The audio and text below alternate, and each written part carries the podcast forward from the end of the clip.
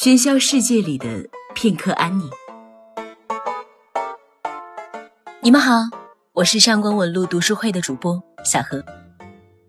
今天我们要聊的话题是：是世俗的你们不懂李诞的酷。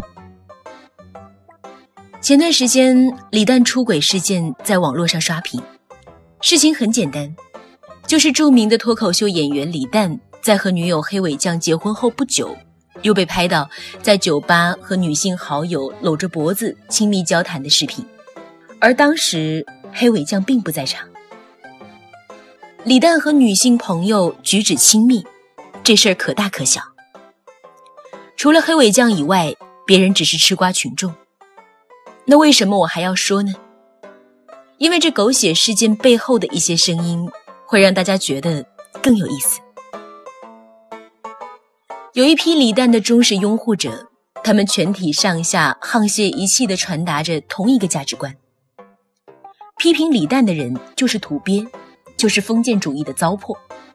这次洗白行动的主力军，从各路粉丝变成了一些活得明白透彻的文艺青年们，以及开放进步的李诞好友们。这群人用自己的文采与哲思，创造了近年来明星黑料公关最精彩的一次。逆风翻盘，对于这群人来说，李诞代表着一种更加自我的生活态度。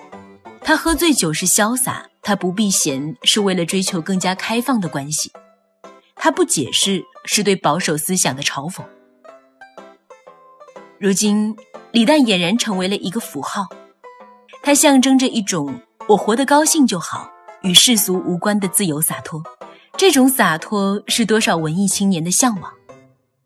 他们借李诞来标榜自己对世俗不屑一顾的个性，所以李诞不能被世俗的道德批评，他不能跌落神坛，正如美梦不能醒。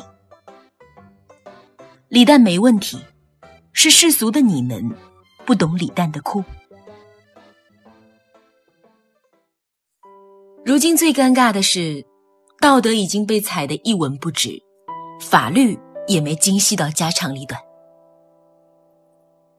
按照那些所谓的有识之士的逻辑，我们现在似乎正处于一个已婚男人和女性朋友搂脖子亲密交谈非常酷的年代。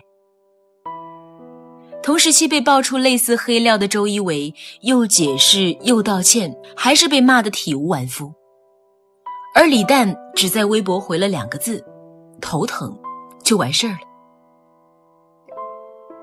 这似乎是个自由的年代，它让那些拥有独特自我的人也能绽放自己的光华。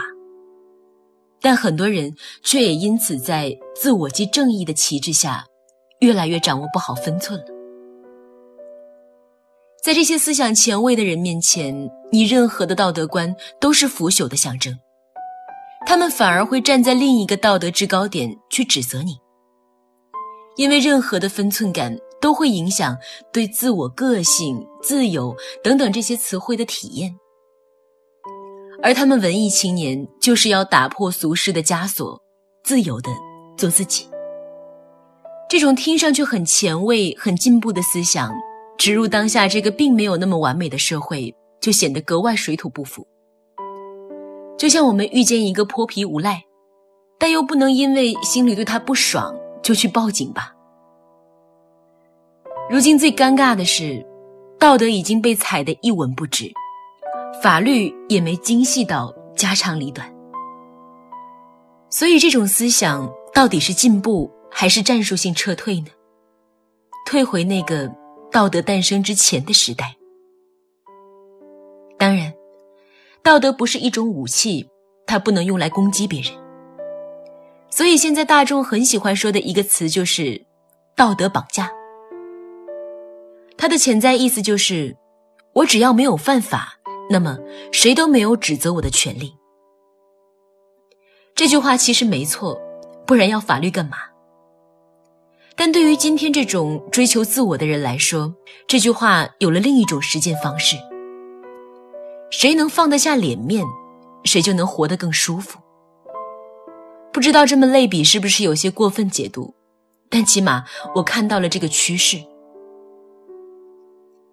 法律是强制性的，道德却不是。道德是依靠自觉的自我约束来实现的。如果没有自律，我们就会陷入一个只要不犯法，什么缺德事儿都能干得理直气壮的逻辑怪圈，不觉得有点可怕吗？一个不够成熟的自我是不值得追求的。我们的社会比起以前更加开放，新一代的年轻人越来越懂得追求自我的意义。其实这是一个好的趋势，但随之而来的问题是：我们追求的是自我个性的释放，还是单纯的自私自利？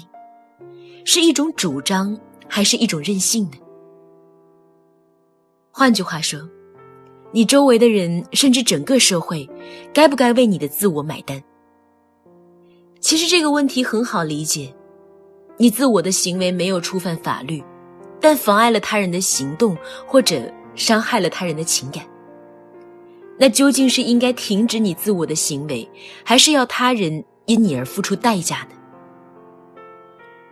这时候可能会有人觉得，很明显呢，停止自我呀。但如果他人的诉求不合理呢？这不又是道德绑架吗？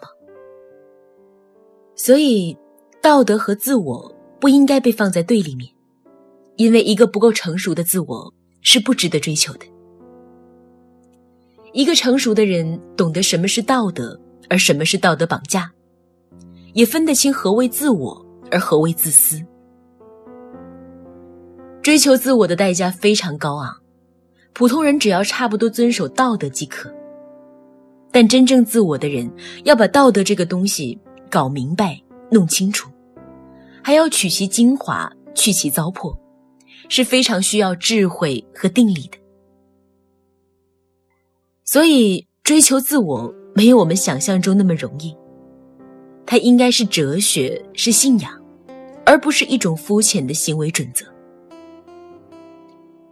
之所以会出现今天这种乱象，也许正是因为太多的人把自私当成自我去追求。